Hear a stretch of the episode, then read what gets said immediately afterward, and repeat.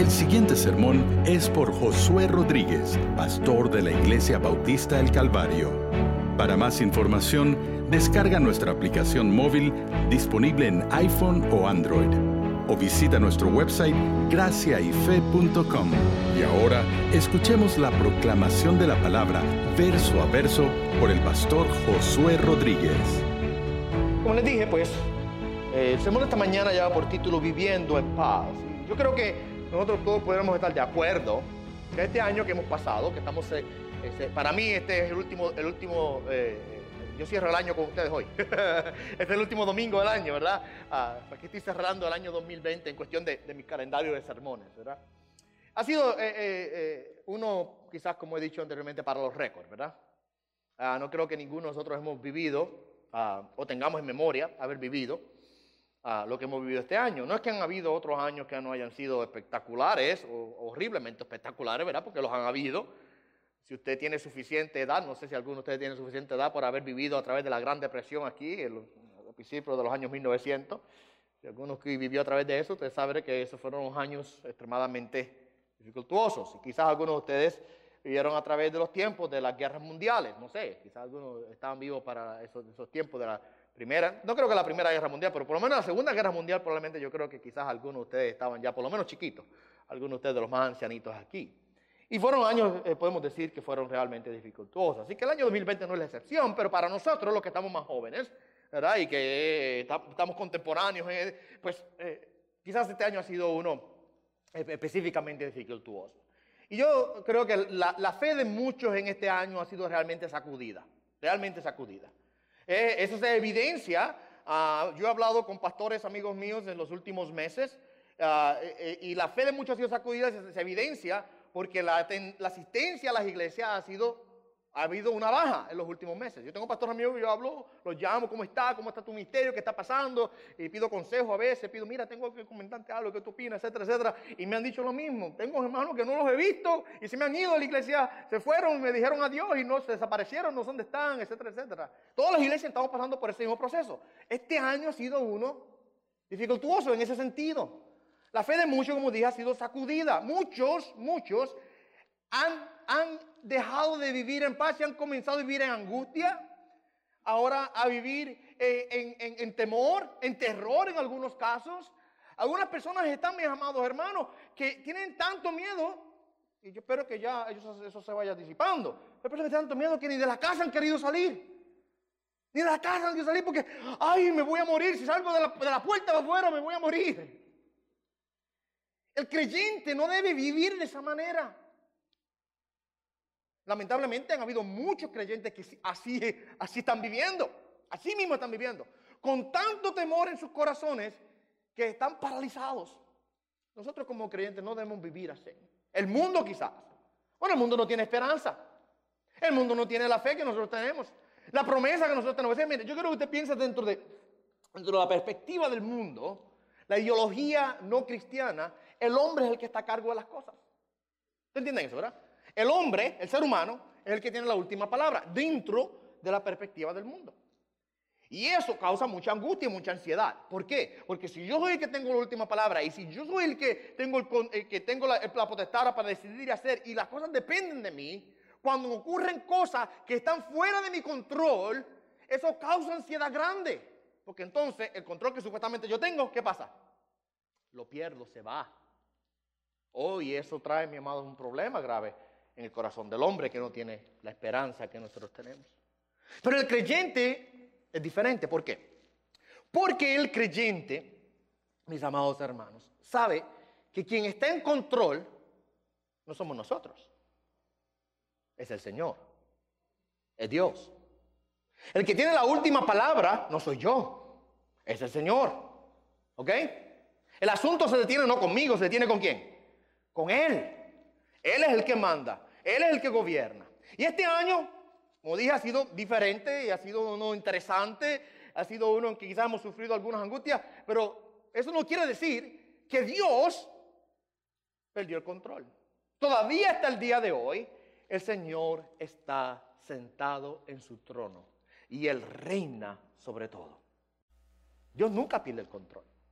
Dios sabe lo que está haciendo dentro de sus planes, dentro de sus propósitos. Todo lo que ocurre ocurre de acuerdo a su voluntad. No hay nada en este universo que ocurra fuera de la voluntad de Dios. Si algo así ocurriese, si ocurriese algo que, que viene a pasar y está fuera de la soberanía del Señor, fuera del control divino, fuera de la voluntad soberana de Dios, entonces Dios no es Dios. Dios no es soberano, porque hay algo que está fuera de su control. Sin embargo, mi amado hermano, el Señor gobierna sobre todo.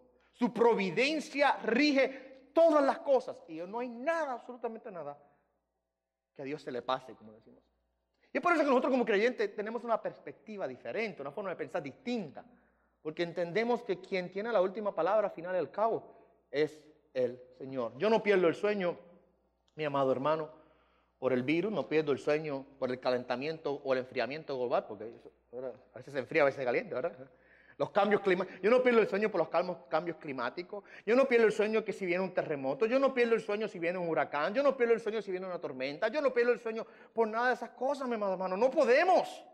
Porque el que está a cargo de eso es el Señor, el que tiene control sobre las cosas es el Señor. Y si el Señor determina que de, acuerdo a su voluntad, Él me va a llevar de esta tierra por una enfermedad o por un accidente o, naturalmente cuando llegue la vejez, esa es la voluntad del Señor para mí y que se cumpla así. Amén, gloria a Él. Yo vivo descansando y reposando en Él. Y el creyente que, que aprende a absorber esto, a vivirlo, a hacer una realidad en su vida, va a poder vivir en paz, vivir en paz. Bueno, yo estuve leyendo entonces la porción que en esta mañana voy a, discutir con ustedes, en capítulo número 4 de Filipenses, el del verso 4 en adelante, ah, noté claramente que el tema central realmente, el, hilo que conecta todos estos, versos bíblicos, desde el verso número 4 de Filipenses 4 hasta el verso número 13, que el verso número 13 muchos de ustedes lo saben de memoria. ¿Cómo dice Filipenses 4:13? Todo lo puedo en Cristo, me fortalece, porque hasta rima, por eso se lo memorizan rápido, ¿verdad? Todos estos versos bíblicos que están aquí, desde el 4 hasta el 13, realmente cuando yo los miré, veo que hay una conexión entre los unos de los otros. Y es que nosotros podemos vivir en paz. La paz de Dios puede reinar sobre nuestras vidas. Pablo la describe aquí como una paz que sobrepasa todo entendimiento. El verso número 7 le dice, y la paz de Dios que sobrepasa todo entendimiento. Está ahí. El, contexto en el cual Pablo está hablando es ese. ¿Cómo nosotros podemos vivir una vida, tener una vida estable, en paz, reposando, descansando en la soberanía del Señor, en su provisión, descansando en Él? Eso es lo que quiero dejarles a ustedes mientras cerramos este año, mis amados hermanos, y comenzamos un año nuevo. Para nosotros los seres humanos, mire, este asunto de año nuevo y año viejo, hacemos un big deal, ¿verdad? Nosotros, nosotros que si cerramos un año, abrimos otro. Pero para Dios, mi amado hermano, Dios no tiene tiempo. Dios existe fuera del tiempo. Para Dios existen sus planes. Eh, eh, eh, que, que, cambie de año 2020 a 2021. Eso no afecta a Dios. Eso no afecta a Dios para nada. Por ahí muchos, por ahí muchos que creen que eso afecta a Dios. Y, dentro, dentro de muchos sermones de esta semana y del año que viene o del domingo que viene, usted va a escuchar que este es el año ahora de la visión, este es el año de la profecía, este es el año del cumplimiento, este es el año de la conquista, este es el año de la victoria. Tú vas a escuchar muchos esos sermones. Este año es el que, el que tú vas a poder alcanzar tus metas. Tú vas a escuchar mucho. Bien, por ahí van a salir los profetas, ya están, salen por, por Facebook y por Instagram, por Twitter y todas esas cosas. Es interesante porque el año, año pasado, eso ocurre todo, todo diciembre y todo enero, ¿ok? Yo, estaba preguntándome, mientras comenzó este asunto de la pandemia, ¿dónde estaban todos esos profetas que profetizaron que este es el año de la conquista, que este es el año de la victoria, que este es el año ahora en el que, se van a cumplir todos tus sueños? Este año. ¿Dónde estaban? Porque lo profetizaron en diciembre y enero, pero, no, llegó marzo y ya estábamos, ya estábamos con este asunto a, todo tren, como si fuera encendida la, pandemia y cuarentena y todas esas cosas. Bueno, mire mi amado lo que quiero decir es que para Dios, para Dios, estos asuntos de tiempo no cambian los planes divinos, los planes de Dios siguen, continúan. No, quiere decir que, que Dios al final de este año ahora dice, bueno, vamos a tener que el 2021 hacer unos cambios, porque este asunto no nos salió muy bien en el 2020. Vamos a ver cómo, cómo el 2021 nos funciona mejor. ¿Usted cree que Dios piensa así? No, mi hermano, hermano. Nosotros ahora tenemos la tendencia, por supuesto, a, a medir el tiempo y dentro de las medidas de tiempo pues, podemos comenzar a hacer ajustes y decir, mira, debo aprender a hacer esto más, mejor, debo concentrarme en esto, tengo, tengo que pasar más tiempo en este asunto o atendiendo aquello, tengo que orar más, tengo que leer la Biblia más, tengo que asistir a la iglesia más, qué sé yo, cuántas cosas, ¿verdad? Nosotros comenzamos a observar nuestra vida y comenzamos a hacer ajustes. Y muchas veces realmente ocurre durante estos cambios de tiempo que tenemos, ¿verdad? De un año a otro, en donde comenzamos a examinarnos. Y por eso ah, me gusta traer estos tipos de sermones para que nosotros meditemos, reflexionemos, hagamos un inventario personal, ¿verdad? De nuestros corazones, de nuestras mentes, de nuestras almas, de nuestro ser, de lo que hicimos, de lo que no hicimos. Y le pidamos al Señor que nos ayude a, ser más fieles aquí en adelante, ¿verdad? Cómosamente, déjame leerle la porción que quiero considerar con ustedes. Filipenses 4, 4 al 13. Dice así. Le voy a leer completa y luego vamos a regresar a observar algunos puntos, ¿ok? Regocijaos en el Señor siempre. Otra vez lo diré, regocijaos. Vuestra bondad sea conocida de todos los hombres. El Señor está cerca. Por nada estéis afanosos. Antes bien, ante todo, en todo, perdón, mediante oración y súplica con acción de gracias, sean dadas a conocer vuestras peticiones delante de Dios. Y la paz de Dios, que sobrepasa todo entendimiento, guardará vuestros corazones y vuestras mentes en Cristo. Por lo demás, hermanos, todo lo que es verdadero, todo lo digno, todo lo justo, todo lo puro, todo lo amable, todo lo honrable, si alguna virtud o algo que merece elogio, en esto meditar. Lo que también habéis aprendido y recibido y oído y visto en mí, esto practicar. Y el Dios de paz estará con vosotros. Me alegré grandemente en el Señor de que ya al fin habéis reavivado vuestro cuidado para, para conmigo. En verdad, antes os preocupabais, pero faltaba la oportunidad. No que hable porque tenga escasez, pues he aprendido a contentarme cualquiera que sea mi situación. Sé vivir en pobreza y sé vivir en prosperidad. En todo y por todo he aprendido el secreto tanto de estar saciado como de tener hambre, de tener abundancia como de sufrir necesidad. Todo lo puedo en Cristo que me fortalece. El apóstol Pablo, yo creo que cuando usted se detiene a examinarlo, lo que nos está dando a nosotros es, es el secreto, es la instrucción para nosotros poder vivir vidas en paz, para poder vivir en reposo, para poder vivir descansando en el Señor. Y mire lo primero, voy a darle varios puntos. ¿ok? Mire lo primero que Él nos dice. Que tenemos que aprender a regocijarnos en el Señor. O sea, que el Señor sea la fuente de nuestro gozo. El verso 4, regocijaos en el Señor. ¿Cuándo? Siempre. Y note ahora cómo Él reenfatiza este asunto y dice, otra vez digo, regocijaos. Note que esto es un mandato. Pablo no nos está dando una opción. Esto, esto, esto está escrito en imperativo. Eso quiere decir que está una demanda de acción. Te están diciendo que tienes que hacer algo. Él no está diciendo, si ustedes quieren y desean y pueden y tienen el tiempo, regocíjense en el Señor. Eso es lo que él dice. No, él dice simplemente regocijaos. Nos da una orden. ¿Y saben qué? Nosotros muchas veces fallamos en obedecer este mandato. ¿O sí? Fallamos.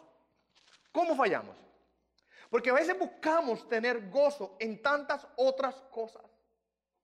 Buscamos tener gozo en los asuntos de la tierra, en las cosas materiales, hacemos de las posesiones, por ejemplo, hacemos de las relaciones, hacemos de las amistades, hacemos de los eventos, hacemos de las actividades, hacemos de las cosas del mundo la fuente de nuestro gozo.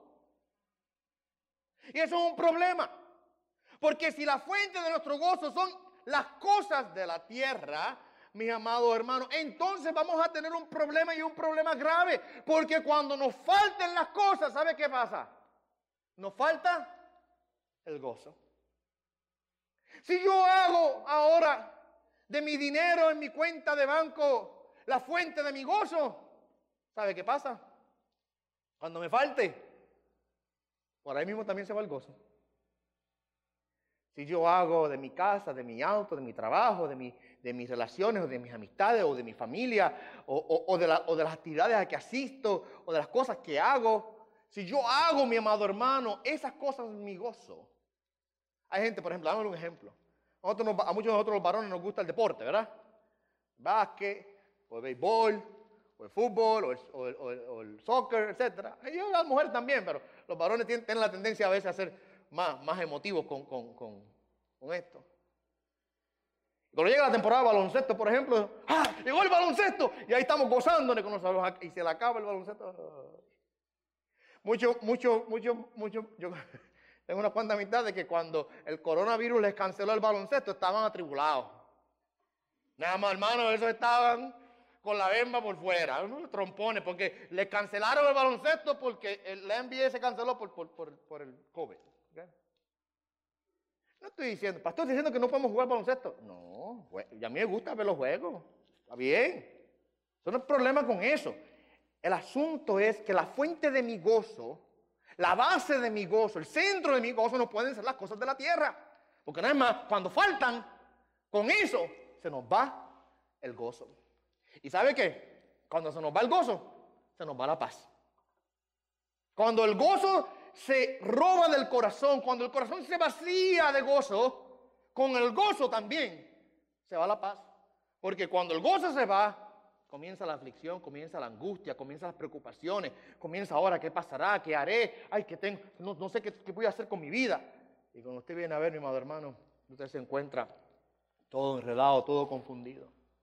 Nosotros tenemos que aprender, mis amados, a hacer que el Señor sea la fuente de nuestro gozo. No las cosas de la tierra, sino el Señor. Y yo creo que cuando usted examina esto, mi amado hermano, hay muchas cosas en el Señor por las cuales tenemos que regocijarnos. Comienza a hacer una lista. Si a usted se le ha olvidado, si a usted se le ha olvidado el gozo del Señor, por favor comience Haga como el salmista hace en el Salmo número 103, que se dice a sí mismo, bendice alma mía al Señor y no olvides ninguno de sus beneficios. Él es el que rescata del hoyo tu vida. Él es el que perdona todas tus iniquidades. Haga la lista, por favor. Comience a hacer un inventario en su vida de todo lo que Dios ha hecho por usted. Comience a recordar el amor con el que la ha amado, el perdón con lo que la ha perdonado, la gracia abundante que ha tenido, la misericordia eterna que ha derramado sobre su vida. Y cuando usted comienza a hacer eso, el gozo comienza una vez más a florecer en su corazón. Porque todas esas cosas son causa de gozo. Todo. Ahora, pastor, ¿usted quiere decir que, que las cosas de la tierra no podemos gozarnos? Sí, yo me disfruto las cosas de la tierra, pero me las disfruto por el Señor. Pablo dice que hagamos todo para la gloria de Dios. Sea que qué, sea que comamos o sea que bebamos, hagámoslo todo para la gloria del Señor. No importa lo que usted haga, lo más básico, note lo que Pablo hace. Pablo reduce su argumento a lo más básico de la vida, que es comer y beber. Lo más básico que usted puede hacer. Lo más básico, lo más común, lo más cotidiano. Hágalo por el Señor, para el Señor, para su gloria. Hágalo con el Señor en la mente. Usted puede jugar un juego de, baloncesto para la gloria del Señor. Usted puede, mi amado hermano, sentarse a comer un plato de comida para la gloria del Señor. Todo para el Señor, por el Señor. Y cuando usted hace, comienza a ser el Señor el centro de todas las actividades de esta tierra, las actividades de esta tierra cambian. Cambian. Y cuando esa actividad de esta tierra o esa posesión de esta tierra o ese asunto de la tierra no esté presente, usted no le afecta. ¿Sabe por qué? Porque al final al cabo, el Señor todavía está presente en su vida. Y cuando usted reconoce eso, usted puede cumplir ahora el mandamiento de Pablo de aquí. Regocijaos en el Señor siempre. Siempre. No solamente en la mañana, o al mediodía, o en la tarde. No solamente en los días que te depositan el cheque en el banco del trabajo. No, no solamente en los, días que te eh, en los días que te levantaste saludable o sin dolor en el cuerpo. No solamente en los días en los cuales te sientes quizás un poco, un poco más avivado. No, regocíjate en el Señor. Siempre haz al Señor la fuente, el centro, el núcleo, la base de tu gozo en tu vida. Si aprendes a hacer eso, comenzarás a vivir o fomentar la paz en tu vida. El gozo siempre traerá paz en nuestros corazones. Eso es lo primero. Segundo, el apóstol Pablo dice en el verso número 5. Nos dice aquí que nuestro testimonio tiene que ser uno fiel, que nuestro testimonio sea fiel. Vuestra bondad sea conocida de todos los hombres, dice el verso 5, la primera la oración. Vuestra bondad sea conocida de todos los hombres. Ahora usted me dirá, pastor, pero ¿qué tiene que ver eso con tener paz? O tiene mucho que ver con tener paz. Primero, por supuesto, sabemos que si nosotros somos fieles al Señor en nuestro testimonio, ¿quién se lleva la gloria? El Señor se lleva la gloria, ¿verdad? La gloria de Él. Exaltamos el nombre del Señor. Adornamos el Evangelio. Adornamos el Evangelio. Cuando nosotros aprendemos a vivir fielmente al Señor y nuestra bondad es conocida, los hombres ven, el mundo ve que somos fieles al Señor. Eso ahora hace que el nombre de Cristo sea exaltado. Eso hace que el Evangelio sea adornado. Eso hace ahora que la gloria de Dios se salte y sea atractiva para el mundo. Eso lo damos por sentado. Amén. Ahora, eso también nos da a nosotros una buena reputación. ¿Verdad? La Biblia nos dice, el apóstol Pedro nos exhorta, nos dice que si nos acusan y nos, y nos persiguen, tenemos que ser fieles al Señor para que la acusación que ellos traigan en contra nuestra sea hallada mentira y que ellos sean avergonzados por la acusación. Eso da una buena reputación cuando nosotros vivimos fielmente para el Señor. Pero usted sabe lo que hace eso en el corazón suyo, en su mente, en su ser, en su alma. Lo llena a usted de paz. ¿Cómo? Porque el usted ser fiel al Señor en su testimonio trae una conciencia limpia. Y si usted tiene una conciencia que no lo acusa, si usted tiene una conciencia que está limpia, usted va a experimentar la paz de Dios que reinará sobre su vida. Porque si su conciencia lo acusa, porque si su conciencia está sucia o manchada, porque usted no ha sido fiel al Señor, ¿sabe qué? Tiene el sueño. Se le hace difícil. Se le hace difícil aún hasta adorar al Señor en la iglesia. Ni, ni siquiera cantar puede. No puede. Porque su corazón no está en paz. Su conciencia lo está acusando. Y cuando la conciencia nos acusa, mis amados hermanos, ¿sabe qué? No hay gozo y no hay paz en nuestras vidas. Pero si aprendemos a ser fieles al Señor, como dice Pablo ahí, una vez más, que nuestra, que nuestra bondad sea conocida de todos los hombres, oh mis amados hermanos, entonces traerá paz cuando tenemos una conciencia que no nos acusa, sino que nos defiende, cuando sabemos que delante de Dios hemos sido fieles, hemos honrado su nombre y no hemos pecado en contra de Él. Ahora, por supuesto, no estoy queriendo decir que si usted no fue fiel al Señor, que ya se acabó esto, empaque y váyase. Porque si Dios ha sido fiel para perdonarnos en el pasado, Él sigue siendo fiel para perdonarnos todavía hoy. Y será fiel también para perdonarnos mañana. Así que si usted está experimentando una conciencia que lo acusa, no corra del Señor. No corra del Señor. Corra hacia el Señor. Él es fiel para perdonar. Él es fiel para recibirlo. Usted tiene que aprender a ver al Señor de la siguiente manera. mire, el mundo, el mundo dice, el legalismo voy a decir, dice, he pecado, tengo que resolver mis asuntos para después ir al Señor. El Evangelio dice, he pecado, tengo que ir donde mi Padre a resolver esto, porque Él es el que me puede limpiar y perdonar. ¿Ve? En el Evangelio nosotros no corremos fuera del Señor cuando, cuando estamos pecando. En el Evangelio corremos hacia el Señor, aun con nuestro pecado, porque Él es el que nos limpia y nos restaura. ¿Ve? Así que cuando digo de un testimonio fiel, a mí me tengo que admitir que fallamos y que a veces nuestra conciencia sí nos puede acusar. Pero aún en esos momentos, no corramos lejos de Él, vayamos hacia el Señor. Amén. Así que tenemos que nosotros hacer al Señor de la fuente de nuestro gozo Así Señor, la paz del Señor estará con nosotros.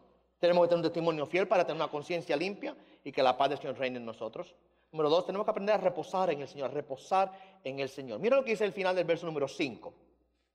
El Señor está cerca y la primera frase del verso número 6 dice, por nada estéis afanosos. Dice, el Señor está cerca y luego dice, por nada estéis afanosos. Oye, nosotros, ¿sabe qué? Nosotros pusimos los textos bíblicos acá, eh, el 5, el 6, el 7, eso, eso fue los traductores y editores de la Biblia cuando hicieron el compendio de los manuscritos originales, lo dividimos por capítulos y por libros, simplemente para que sea más fácil conseguir la porción. Imagínate que, imagínese usted que no tuviera, que no tuviera uh, capítulos ni versos bíblicos y el predicador dice, habla la Biblia en el libro de Filipenses, usted va al libro de Filipenses, ahora consiga el verso que dice, todo lo puedo en Cristo que me fortalece. Y yo sé que usted, usted está diciendo, ah, ese es Filipenses 4.13, pero si no hay número ni texto bíblico, ¿qué hace usted? Tiene que... Nosotros pusimos los números acá para ayudarnos a ubicarnos, ¿verdad? Y yo, yo cuando leo este texto, el final del verso 5 y el principio del verso 6, yo veo que hay algo que los une a los dos versos. Que realmente lo que él está diciendo en el verso número 5 continúa justamente en el verso número 6. Y por eso él dice, el Señor está cerca, por nada esté afanosos. O sea, que la razón para no estar afanosos es porque el Señor está cerca. Por lo general nosotros nos afanamos por las cosas de la tierra porque perdemos la vista de las cosas divinas y celestiales. Cuando comenzamos a poner la mirada en las cosas de la tierra, eso trae afán produce preocupación, produce temor, produce afán en nuestros corazones cuando nosotros dejamos de mirar a Cristo y comenzamos a mirar los asuntos de aquí abajo. No estoy diciendo que vamos a ignorar los asuntos de la tierra, no estoy diciendo eso. Pero sí estoy diciendo que Cristo tiene que estar por encima de todas esas cosas. Tenemos que mirar a Cristo primeramente. Y yo creo que cuando Pablo habla de estas dos cosas, el Señor está cerca, es el contexto para decirnos, no te afanes. ¿Por qué? Porque el Señor está cerca. Todo lo de este mundo terminará. Cuando Cristo venga, mi amado hermano, la enfermedad se acabará. Cuando Cristo venga, la, pobreza terminará. Cuando Cristo venga, la injusticia llegará a su fin. Cuando Cristo venga, no habrá más crimen, no habrá más asesinato, no habrá más homicidio, no habrá más robo, no habrá más ah, dolor ni pena. Dice la escritura en el libro de Apocalipsis que Él vendrá a enjugar toda lágrima. No habrá más llanto, no habrá más dolor. Cuando Cristo venga, mi amado hermano, no tendremos que preocuparnos de si tendré para pagar la renta este mes o si, o si voy puedo ir a hacer compra al supermercado. No tendremos que preocuparnos por los asuntos triviales de la tierra, porque el Señor suplirá todas nuestras necesidades. Cuando Él venga y establezca su reino, mi amado hermano, nosotros experimentaremos la abundancia de las riquezas divinas. Dice que reinaremos juntamente con Él. Wow. El Señor está cerca, no te afanes, no te afanes. Una vez más, el afán viene cuando cambiamos la vista de las cosas divinas y celestiales a las cosas de la tierra. En el libro de Colosenses, el apóstol Pablo lo pone de esta manera. Poned vuestras miradas en las cosas de arriba, no en las de la tierra. Las cosas de arriba en donde está Cristo sentado a la diestra del Padre. Pon tu mirada allá.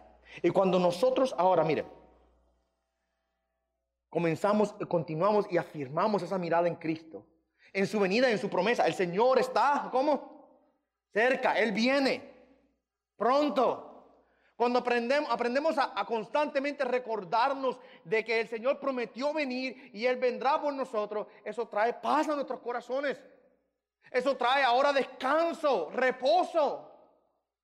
Aprendemos a reposar en el Señor y a no estar afanados. No estar afanados, mi amado hermano. Sabemos que Él hizo una promesa de venir por nosotros. Y así como la hizo, así Él la cumplirá. El Señor nunca ha hecho una promesa la cual no haya cumplido. Todas las promesas de Dios se cumplen. Al pie de la letra. Al pie de la letra. Él dijo que nacería de una virgen, nació una virgen. Él dijo que moriría en una cruz, murió en una cruz. Él dijo que resucitaría de la tumba, resucitó de la tumba. Él dijo que ascendería al Padre, ascendió al Padre. Y él dijo, regresaré por vosotros. ¿Y sabe qué? Regresará. Regresará. Él cumple sus promesas. Así que si aprendemos a tener esto en mente, vamos a poder reposar en el Señor. Y reposando en el Señor, reposando en el Señor, la paz del Señor reinará en nuestra vida. es como el salmista dice, el Salmo David dice en el Salmo 23, el Señor mi pastor nada me faltará, ¿verdad? En lugares de delicados pastos me hace descansar. Junto a aguas de reposo me conduce. Note, note como Él poniendo su mirada en el Señor trae descanso y reposo a su alma. Ese es el tercero. Cuarto, tenemos que aprender, o debo decir, yo creo que todos sabemos de, una manera u otra, o un nivel u otro, de orar. Pero debemos persistir y crecer en la oración continuamente al Padre con acción de gracia. El resto del verso número 6 nos dice esto. En vez de estar afanados, en vez de estar afanados, tenemos que presentar delante de Dios nuestras peticiones. Dice, ponate afanosos, antes bien, en todo mediante oración y súplica con acción de gracia. Sean dadas a conocer todas vuestras peticiones delante de Dios. Parte de nosotros depender del Señor, nosotros aprender a ir constantemente delante de Él. Muchas veces, si la, si la paz se nos va del corazón, es porque se nos ha olvidado ir al lugar en donde podemos encontrarla. Si estamos angustiados, muchas veces es porque se nos ha olvidado ir a presentar nuestras oraciones y nuestras peticiones, nuestras súplicas a Él con acción de gracias. Muchas veces es porque hemos olvidado ir a tener un diálogo con el Señor, hablar con Él. Dice, Señor, aquí traigo mis angustias, aquí traigo mis cargas, aquí traigo mis preocupaciones. Las pongo sobre ti. Hemos olvidado venir delante de Él con humildad y entrega. Mira cómo el apóstol dice aquí, que tenemos que traer delante del Señor oración y súplica con acción de gracia. ¿Y por qué eso es importante? Porque la acción de gracia nos indica a nosotros que el que está en control es quién? Dios, no yo. La acción de gracia dice que el que puede realmente no soy yo, sino que es él, y eso trae humildad al corazón. Y cuando oramos, no oramos demandando, no oramos torciéndole el brazo al Señor como algunos hacen con el Señor y, se, creen que el Señor es un niño demandado y le hacen fuerza al Señor para que el Señor les dé lo que ellos quieren. Cuando traemos nuestras, nuestras oraciones y nuestras súplicas a Él, lo hacemos con acción de gracia, humillándonos delante de su presencia, sabiendo nosotros que Él es el que suple como quiere, cuando quiere, de la forma, de acuerdo a su voluntad. Y lo que sea que Él nos dé, le damos gracias. Y si nos dice no, le damos gracias. Porque muchas veces nosotros queremos siempre de Dios el sí. Y a veces el Señor dice, no, eso no te lo puedo dar. Eso no puede ser así. Tienes que pasar por este proceso. Tienes que pasar por este camino. No puedes. Hemos aprendido a darle gracias al Señor cuando a veces Él no nos contesta nuestras peticiones de la manera en que nosotros queremos? A veces tenemos la tendencia a ser un poco egoístas y queremos que Dios conteste de la manera en que yo quiero. Señor, esta es mi petición y me la tienes que contestar de esta manera. Esa no es una oración, una súplica con acción de gracia. No. Esa es una oración y una súplica demandante. Yo te exijo que lo cumplas de la manera en que yo te digo. Tratamos al Señor a veces en nuestras oraciones, en nuestras súplicas, como ustedes conocen la historia de Aladino y el genio de, la, la, lámpara de Aladino. A veces tratamos al Señor así. Vamos allá y frotamos la lámpara para que salga el genio. Ahora me cumplen mis deseos. ¿Eh? No, mi madre, hermano. El Señor no es así. Cuando venimos, venimos con acción de gracia porque venimos humildemente. Cuando venimos, venimos con temor en nuestro corazón de gracias porque hay temor en nuestros corazones. Sabiendo que Él es el Rey soberano de todas las cosas. Al final al cabo la oración no es para cambiar a Dios, es para cambiarme a mí. Para enseñarme a descansar más en Él. Es para enseñarme a, a depender más de Él. Es para enseñarme a yo ir al que puede ahora tomar todos mis asuntos, todas mis situaciones y que puede cambiar mi vida, el que puede transformar mi corazón. Muchas veces, mira, escuche bien, muchas veces no es que se tiene que cambiar la situación en que está, muchas veces que se tiene que cambiar tu corazón para que aprendas a vivir la situación en que está.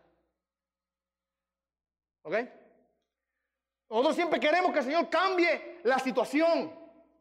¿Te has puesto a pensar que el Señor lo que quiere es que tú cambies tu corazón, tu mente, tu pensamiento? Que tú cambies tu forma de pensar y de ser, no la situación. Ah, pastor, y plámame eso por la Biblia. Bueno, en una ocasión el apóstol Pablo dice que él le pidió al Señor tres veces que le quitara el aguijón que tenía y que le respondió la, la voz divina, bástate mi gracia. ¿Qué quiere decir eso? Pablo, el aguijón no te lo voy a quitar, la situación se va a quedar. Aprende a depender de mi gracia, que mi gracia sea suficiente para ti. Es lo que el Señor le dijo a Pablo. Note cómo ahí el Señor le instruyó a Pablo, no voy a cambiar la situación, pero quiero que cambies tu forma de ver y de pensar en medio de tu situación. Y tenemos que aprender a vivir de esa manera y nuestras oraciones, ¿saben qué? Van a ser mucho más fructíferas. Van a traer fruto nuestras oraciones y nuestras súplicas. No porque vamos a obligar al Señor que haga lo que nosotros queremos, sino porque vamos a comenzar ahora a cambiar nosotros mismos en medio de las situaciones. A veces el Señor permite enfermedades. Sí. Y rápido vamos. Mira, hay gente. Me perdonan si, le cae el, anillo a alguien, pero. Hay gente que nunca van a la iglesia hasta que el doctor le dice tienes cáncer. Y van corriendo. Pastor, óreme que Dios me sane, que Dios me sane, que, que, tengo, que tengo un cáncer, pastor. Póngame la mano encima, écheme aceite por el, bañeme en aceite si tiene que bañarme en aceite, para que me quite el cáncer. Y yo digo, yo cuando me vienen a pedir, no sé, ustedes me conocen, cuando yo a veces me vienen a pedir oraciones, de oración, eh, eh así, que yo le digo, mano, ¿qué oraciones? Y usted me dice, me dice, pastor, el primo de mi, de mi, de mi tía que tiene cáncer para orar por él. Y yo pregunto, ¿es, es salvo? Ah, no, pues eso, por eso que vamos a orar primero, hay que, hay que, que ser salvo primero. ¿De qué sirve que Dios le sane el cuerpo si se pierde el alma, verdad? De nada sirve, de nada sirve. Que, Dios lo sane cuando quiera sanarlo. Que Dios le salve su alma es lo más importante, ¿verdad? Entonces, hay personas que se acuerdan de Dios cuando las cosas le van mal. No, mi amado hermano, nosotros aprendemos a venir a Dios todo el tiempo. Cuando nos va bien, cuando nos va mal, de acuerdo a nuestras medidas, cuando estamos sanos y cuando estamos enfermos. Porque dependemos de Él. Y venimos a donde Él a traer todas nuestras, todas nuestras oraciones, todas nuestras súplicas. Mira lo que dice. Con acción de gracia le damos a conocer a Dios nuestras peticiones delante de Él. Sean dadas a conocer vuestras peticiones delante de Dios. Ahora una pregunta importante. Aquí, ¿será que Dios no las conoce? Porque Pablo dice que mediante oración y súplica con acción de gracia sean dadas a conocer vuestras peticiones delante de Dios. Una pregunta importante que tenemos. ¿Será que el Señor no las conocía antes de que yo se las dijera? Bueno, usted sabe muy bien que de acuerdo a la doctrina bíblica el Señor es omnisciente. Eso quiere decir que Él lo sabe todo. Cuando usted va delante del Señor a orar, Dios, usted no le está diciendo al Señor algo que Él ya no sabe. Él ya lo sabe. Y, el, y, el Señor Jesucristo claramente le habló a los discípulos, le dijo, vuestro Padre conoce vuestras necesidades. ¿Se acuerdan? Él conoce lo que necesitamos. Él sabe, la Biblia dice que Él sabe que somos polvo y que somos débiles. Él conoce quiénes somos. Así que cuando Pablo dice aquí que sean dadas a conocer delante del Señor nuestras peticiones, está queriendo decir que usted le está informando al Señor algo, sino que usted está viniendo a derramar sus peticiones delante del Señor, no por el Señor, sino por quién? Por usted mismo. No sé si usted lo ha experimentado en su vida, pero hay un bálsamo de sanidad espiritual que, que viene al corazón cuando usted se presenta delante de la presencia del Señor y derrama sus peticiones delante de Él. Es como si se le va una carga de encima. Es como, si, como si usted puede soltar ese bulto que lleva atrás, ese paquete, esa carga pesada. Que lo amarraba y usted lo suelta delante de la presencia del Señor. Y no estamos informando al Señor algo que Él no conoce, sino que estamos viniendo para derramar nuestras peticiones y, ponerlas delante de su presencia. Así que ese próximo punto era el punto número cuatro, orando continuamente al Padre con acción de gracias. Haciendo esto cultivamos la paz. Cuando nosotros, cuando nosotros aprendemos a orar constantemente, a derramar nuestra petición delante del Señor, ¿sabe qué? La paz de Dios comienza a reinar en nosotros. ¿Qué es lo que Pablo dice ahora en el verso número 7? Y la paz de Dios. Y la paz de Dios, que sobrepasa todo entendimiento, guardará vuestros corazones y vuestras mentes en Cristo. Y la paz de Dios vendrá a guardarnos. Es lo que dice Pablo de la paz. Que ella guarda nuestros corazones y nuestras mentes en Cristo. Cuando la paz de Dios reina en nuestras vidas, en nuestros corazones, eso protege nuestras vidas, eso guarda, es una barrera de protección sobre nuestras vidas. Dios protege nuestro ser, nuestra vida espiritual, cuando su paz está reinando sobre nuestras vidas. Y mira cómo describe esta paz. Una paz que sobrepasa todo entendimiento. ¿Qué quiere decir con esto? Que no hay calculación, no hay matemática, no hay ciencia, mi amado hermano, realmente que pueda ahora comenzar a analizar la paz de Dios que Él da a sus hijos y a sus hijas. No hay, no hay forma. No hay forma de cuantificarlo. No hay forma ahora de usted calcular, decir, bueno, vamos a ver cómo es que esto funciona. No, mi amado hermano. La paz de Dios va por encima del entendimiento humano. El hombre no puede comprenderlo. No hay, no hay forma en que los científicos puedan examinar. Vamos a ver cuánta paz, cómo funciona este asunto de la paz sobre la vida de este creyente. Usted sabe que es así. Lo que usted ha experimentado momentos en su vida así cruciales en que la paz de Dios ha reinado sobre, su vida de una manera increíble. Usted al otro lado, cuando pasa, cuando pasa la situación, cuando pasa la angustia, cuando pasa la tribulación, al otro lado usted mira hacia atrás y dice, Señor, yo no entiendo cómo pasó, yo no sé lo que, yo no entiendo cómo tú lo lograste hacer, pero tú realmente me sostuviste en medio de esa situación. No hay forma de explicarlo. No hay forma de decirlo. Hay un escritor de nombre Lee Strobel, no sé si ustedes lo, algunos de ustedes aquí lo han leído, Ah, él tiene varios libros. Eh, es una serie que se llama El Caso. El caso por Cristo, el caso por la fe, el caso por la Biblia. Y hay, una, serie de documentales en video que se han hecho de sus estudios, de, esos libros mismos. Si usted lee un poquito la historia de, de Lee Strobel, Lee Strobel era, o es periodista, originalmente ateo. Su esposa se convirtió al cristianismo. Y Dios la transformó de tal manera, y la, y, la paz del Señor la, dominó, la guardó, la cubrió, la guió, de tal manera, el gozo del Señor entró en su vida de tal manera que Lee vio a su esposa y dijo, esta no es la mujer con la que yo me casé. Es una mujer totalmente diferente.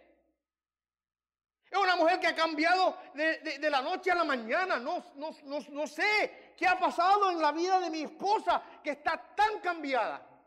Y él, por supuesto, siendo periodista investigativo, que esa era su profesión, yo tengo que, yo tengo que, yo tengo que examinar esto, yo tengo que, buscar a ver qué es lo que ha pasado en la vida de mi mujer. Y él comenzó ahora a estudiar el cristianismo con la idea de buscar la manera de decir, ve, eso, eso está mal. Y en el proceso del estudiar, el Señor tomó su corazón y lo transformó. Y él se hizo creyente también. ¿Qué es lo que provocó eso?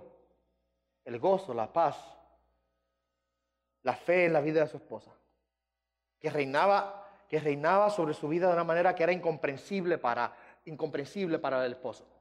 Él no entendía, él no, podía comprender cómo es que ahora esta mujer estaba viviendo y gozando y teniendo la paz que ella tenía, lo cual ella no tenía anteriormente. ¿Cómo es que el afán se fue? ¿Cómo es que ahora la, angustia se fue? ¿Y cómo es que mi esposa ahora puede vivir de esa manera? Yo no comprendo eso, lo llevo a estudiar y en el estudiar el Señor lo trajo a la fe. Hermano, hermano, es porque la paz del Señor realmente sobrepasa todo entendimiento. La mente humana no puede calcularla. Eso ocurre cuando nosotros aprendemos a constantemente traer nuestras peticiones, orar, depender, reposar en el Señor. Lo próximo que el apóstol Pablo nos dice es que tenemos que aprender a poner nuestra mente en lo bueno. ¿Ok? Vamos de esa manera. Poner nuestra mente, o sea, tenemos que nosotros ahora educar, disciplinar la mente a llevarla a concentrarse en aquello que es bueno. Y esto requiere disciplina, mis amados hermanos. Escuchen bien, requiere disciplina. Porque el corazón y la mente del hombre, oh mi amado hermano, como vaga. Por caminos y senderos por los cuales no debe ir. Engañoso es el corazón sobre todas las cosas, dice la escritura. Y tenemos que aprender a disciplinar nuestra mente, nuestro corazón, para llevarlo constantemente a meditar en las cosas que realmente son buenas. Mira cómo el apóstol Pablo dice, el verso número 8. Por lo demás, hermanos, todo lo que es verdadero, todo lo digno, todo lo justo, todo lo puro, todo lo amable, todo lo honrable, si alguna virtud o algo que merece elogio, en esto meditar. En esto tenemos que aprender a meditar. ¿Sabe que nosotros los creyentes sí meditamos, ¿sabe que nosotros muchas veces esa palabra meditación como que le damos una connotación negativa porque dentro de nuestro entendimiento eso es lo que practican muchas de las religiones este, orientales que hacen su meditación, que se sientan así, se cruzan las piernas y hacen su, en el yoga o mucho el budismo y otros, otras religiones así. Para las religiones paganas, el meditar, en el caso de ellos, si usted estudia un poquito de eso, es vaciar la mente vaciar la mente. Tiene que, pon tu mente en blanco. Le dicen, vacíate de todo. Y medita, y medita en el blanco. Esa es la religión pagana. En el cristianismo, la meditación no es vaciar la mente, es que es llenar la mente.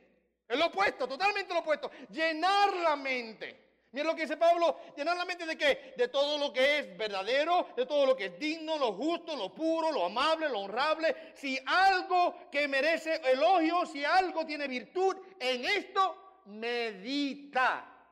Llena tu mente de la verdad. Llena tu mente de lo bueno. Miren, nosotros tenemos que aprender. Nosotros queremos que la paz de Dios realmente gobierne en nuestras vidas de manera regular tenemos que aprender a elevar nuestros pensamientos más allá de lo mundanal. Tenemos que aprender a elevar nuestra mente más allá de las cosas de la tierra. A veces estamos tan enfocados en las cosas de la tierra y tan preocupados por las cosas triviales y secundarias del, mundo que dejamos a un lado lo elevado. Tenemos que elevar, eleva tu mente, por favor. A lo bueno, a lo amable, a lo justo, a lo puro, a lo digno a lo que es digno de elogio, a lo que tiene virtud. Y por supuesto, si vamos, de aquí nada más yo podría hacer tres sermones, porque si voy a definir cada una de esas cosas, eso es mucho, mucho material, no voy a hacerlo. Pero si vamos a resumirlo, lo más básico es yo constante y regularmente meditar en la verdad y en la palabra de Dios y lo que exalta el nombre de Dios. Aprendamos a elevar nuestra mente. Eleva tu mente a las cosas, a las cosas celestiales. Deja a un lado las cosas, la vanidad de la tierra. Deja a un lado las conversaciones que no tienen, que no tienen gusto. Deja a un lado los pensamientos que no edifican. Deja a un lado la crítica, deja a un lado la burla, deja a un lado la queja, deja a un lado el enojo, deja a un lado esas cosas. Deja a un lado el bochinche.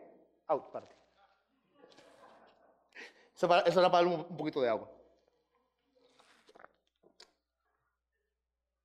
Eleva tu mente a las cosas dignas y divinas. Y esto nada más requiere disciplina. ¿O oh, sí? Porque si nosotros dejamos nuestras mentes y nuestros corazones por sí solitos, por sí solitos, mi amado hermano, cuando usted viene a ver lo que usted tiene ahí en el jardín de su corazón, son retoños malos, hierbas malas y todas esas cosas. Y las flores, las flores hermosas que deben crecer en el corazón, en la mente suya, que es lo que Pablo está describiendo aquí, se mueren y se ahogan en medio de todas esas raíces de amargura y malas que crecen naturalmente en el corazón. Lutero bien decía, el corazón del hombre es una factoría, una fábrica de ídolos, porque cada vez inventa un ídolo nuevo. Cada vez inventa un pecado nuevo. El hombre es así. Nosotros somos así.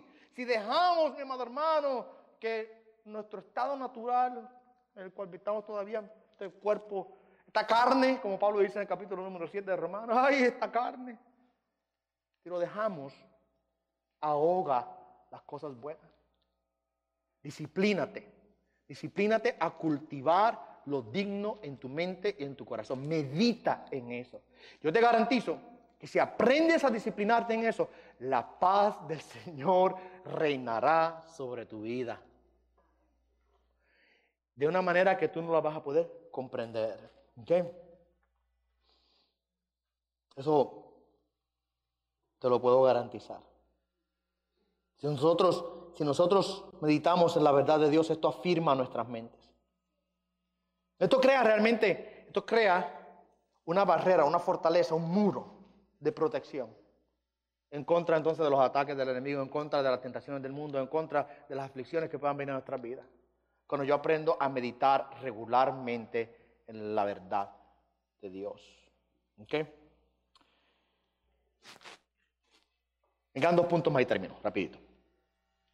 Próximo. Tenemos que aprender a practicar la obediencia, a practicar la obediencia. Verso número 9. Lo que también, lo que también habéis aprendido y recibido y oído y visto en mí, vamos a, vamos a romper eso rapidito lo que el apóstol Pablo dice ahí. Lo que habéis qué? Aprendido. Eso quiere decir que él se lo enseñó. Doctrina. Él les enseñó. Así se hace, así se hace, así se hace, ¿verdad? Enseñanza. Y oído. También viene con la doctrina. Y visto. Pues no solamente le enseñó, sino que qué? Que lo practicó delante de ellos. Él fue ejemplo para ellos. Así que les enseñó en doctrina, les habló en enseñanza y les practicó delante de ellos para que vieran. Lo que habéis aprendido, recibido y oído y visto en mí, esto practicar. Esto practicar. O sea, Dios nos ha dado ya un ejemplo de la escritura, un patrón a seguir. Dios, ya nos ha dado a nosotros el mandamiento claro, los pasos que tenemos que aprender a, seguir. Yo siempre he dicho, Pablo en una ocasión dijo, ser imitadores de mí como yo soy de Cristo, ¿verdad? ¿Usted que leído ese texto bíblico? Mucha gente, yo he escuchado gente, ah, Pablo parece que se creía mucho porque dice ser imitadores de mí. No, mi amado hermano. Note lo que él dice. Yo imito a Cristo, pues imita lo que yo estoy imitando, que es imitar a Cristo. Al final al cabo, ¿cuál es el centro? Cristo. Muchas personas quizás, yo hago este argumento, muchas personas quizás dicen, ah, pastor, pues qué, usted dice imitar a Cristo, eso sí que está duro, porque Cristo es Cristo perfecto y santo. Pero yo soy un hombre. No me venga a exigir que yo imite a Cristo. Entonces yo sabía, yo, yo creo que Dios sabía que alguien iba a inventarse ese argumento. Y nos dio un Pablo. Nos dio un Pablo. Para que viésemos en Pablo el ejemplo de uno que, ha aprendido a imitar a Cristo. Y Pablo dice, miren, lo que yo les he enseñado, el patrón de vida que yo les he, que yo he manifestado delante de ustedes, lo que yo he dicho, lo que yo he practicado, háganlo, así como yo les he enseñado, háganlo. Esto lo que quiere decir es que tenemos que practicar la obediencia a Dios, al mandato divino. Aprendamos a ser obedientes, aprendamos a ser obedientes. ¿Y, qué, tiene, qué, tiene, esto que ver con vivir en paz? ¿Qué tiene que ver esto, que ver con que la paz de Dios reine en nuestra vida? Mira lo que el apóstol Pablo dice en el resto del texto. Y el Dios de paz estará con vosotros. Pastor, pero, pero, pero, pero no, no, no que el Señor siempre está con nosotros. Sí, en cierto sentido sí. Dios siempre está con nosotros. Eh, eh, bueno, en el sentido de la omnipresencia de Dios, Dios siempre está con nosotros porque Él está en todo lado. Dios, Dios, lo llena todo. No hay un momento en el cual usted pueda irse y Dios no esté. ¿Ok? En ese sentido, lo entendemos. En el sentido de que somos hijos de Dios, que hemos, salvo por, hemos sido salvos por la gracia del Señor a través del sacrificio de Cristo en la cruz. Dios está con nosotros, porque Cristo está en nosotros. Después de todo, Él se llama Emanuel, que es Dios con nosotros. Entonces, en ese sentido, Dios está con nosotros, porque si somos hijos de Dios, Él está presente en nuestra vida. ¿De qué está hablando Pablo aquí cuando dice que si aprendemos a practicar lo que hemos recibido en doctrina y en ejemplo, en obediencia a Dios, el Dios de paz estará con nosotros. Esto es lo que quiere decir. Que nosotros, cuando somos obedientes, comenzamos a disfrutar una dulce comunión con el Señor. ¿Ok? Se hace tangible la comunión con Dios cuando estamos en obediencia. Ustedes saben esto. Todos hemos pasado por momentos de nuestra vida de alto y bajo, ¿verdad que sí? Hemos pasado por momentos de obediencia y hemos pasado por momentos de desobediencia. Y en la desobediencia, ¿no se siente usted lejos de Dios? ¿Dónde estará el Señor? Pero en los momentos de obediencia, en los momentos en que somos guiados por el Espíritu Santo, en el momento en que la palabra nos enseña y nos ayuda a ser obedientes y seguimos el mandato divino, ¿no experimenta usted una dulce comunión en ese momento? ¿No siente usted a Dios más cerca de su vida? ¿No se siente usted más apretado por el Señor, más abrazado por Él, más cubierto por Él? Porque en la obediencia experimentamos, mis amados hermanos, una comunión más cercana con Él. Y por eso Pablo dice, lo que aprendiste, lo que recibiste, lo que oíste, lo que viste en mí, practícalo. Y el Dios de paz estará con vosotros. Y por eso es que la obediencia produce paz. La obediencia produce paz. Porque experimentamos una dulce comunión con el Señor cuando le somos obedientes. Lo último, cierro con esto. Tenemos que aprender a vivir en contentamiento. Vivir en contentamiento. El verso 10 al 13 son interesantes. El verso 13 es muy interesante porque muchas veces muchas personas lo sacan de contexto. El verso 13 dice que todo lo puedo en Cristo, que me fortalece, ¿verdad? Hoy ese se ha convertido en el lema de mucha gente. El lema de los conquistadores. El lema de los campeones. Hasta atletas hoy día utilizan eso como su lema. Hay atletas que se ponen las iniciales Filipenses 4.13 en sus uniformes, en sus, en sus zapatos o tenis, ¿verdad? Zapatillas, en sus gorras. Algunos se las han tatuado en algún lugar en su cuerpo, Filipenses 4:13. Todo lo puedo en Cristo que me fortalece. Y usan eso como el lema de la conquista. Yo iré y ganaré porque todo lo puedo en Cristo que me fortalece. ¿Está bien? Y muchas veces en la iglesia aún muchas personas cometen ese mismo error. Voy a obtener ese trabajo porque todo lo puedo en Cristo que me fortalece. Voy a comprar esa casa porque todo lo puedo en Cristo que me fortalece. Y aunque no lo digamos de esa manera, muchas veces implícitamente o inconscientemente lo estamos pensando. Pues después de todo, si todo lo puedo en Cristo y me fortalece, yo no tengo límites ninguno. Yo una vez escuché un predicador joven, él, me dieron ganas de irle a quitar el micrófono, pero a veces tenemos que aprender a, mordernos la lengua un poco, ¿verdad? No era, mi lugar, no, era mi lugar así que yo tuve que aguantarme, tranquilo, tranquilo. Era un predicador joven predicándole a un grupo de jóvenes. Y está predicando ese texto bíblico, todo lo puede en Cristo que me fortalece. El punto que le está tratando de hacer es que a veces los adultos y los más ancianos son, son, son bien, critican mucho a la juventud. Critican mucho a la juventud porque les gusta escuchar ciertos tipos de música. Yo no tengo tiempo, yo no tengo problema con el estilo de la música, yo tengo problema con el contenido de la música. ¿eh? No tengo problema. Yo personalmente prefiero lo más clásico, pero no tengo problema con cualquier, si es salsa, si es merengue, si es bachata, si es reggaetón. Yo no tengo problema con los estilos, tengo problema con el contenido. ¿Ok? Vamos a dejarlo ahí. Pero él estaba haciendo el punto de que, ay, que esto, la gente adulta que nos critican porque nos gusta escuchar el reggae, o nos gusta escuchar el rap, o nos gusta escuchar el hip hop. Y cuando te vengan y te digan a ti que tú no puedes escuchar hip hop, tú le vas a decir, todo lo puedo en Cristo que me fortalece. Ya usted sabe por qué yo tuve que morderme la lengua, ¿verdad? Yo estaba a punto de salir corriendo. No fui le quité el micrófono. Pero cuando terminó de predicar, sí lo alé para la esquina, le dije, muchacho, ¿de qué tú estás hablando? ¿Qué pasó? Tú no entendiste ese texto. Para nada. Eso no es lo que Pablo quiere decir. Tú lo que estás enseñándole a estos muchachos diciendo que sean rebeldes, que cuando alguien le diga una crítica, que quizá puede ser constructiva, tenga que esa puede ser constructiva, que ellos comienzan a, decir de vuelta, no me vengas a criticar porque yo todo lo cuento en Cristo que me fortalece. Lo que Pablo quiere decir. Lo que Pablo quiere decir aquí es que tenemos que aprender a vivir en contentamiento sin importar cuál sea la situación en la cual estemos.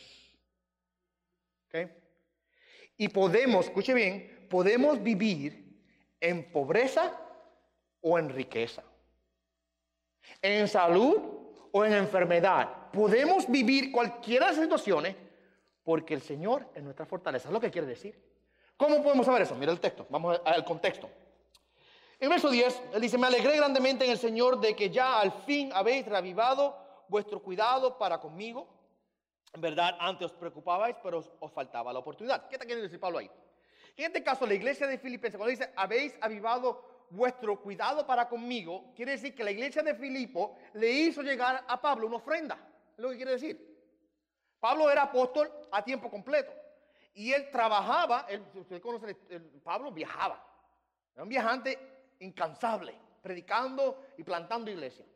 Sí, él trabajaba, eh, él hacía tiendas, eh, él, fabricaba tiendas, él también tenía un trabajo a mano, pero en muchas ocasiones él necesitaba también la ayuda de las iglesias que lo mantuviesen para él poder continuar el ministerio. Y todas las iglesias que él fundaba, después que la fundaba, le enseñaba, ellas oraban por él, se preocupaban por él y cuando tenían oportunidad lo bendecían financieramente. En este caso, Pablo le está diciendo, miren, estoy contento, gracias. Otra, lo que está diciendo, ustedes me han bendecido, ustedes han reavivado vuestro cuidado conmigo. Y él dice, yo sé que estaban deseosos, antes os preocupabais, pero faltaba la oportunidad, o sea que no habían podido todavía. Ellos querían ayudar a Pablo, pero la oportunidad no se había dado todavía. No es, que, no es como hoy día, que usted hoy día es fácil.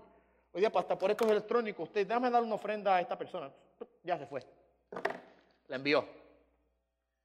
En aquel tiempo no era así. Pablo quizás estaba a mil, mil quinientas dos mil millas de distancia de la iglesia de Felipe. ¿Cómo iban? ¿Dónde está Pablo?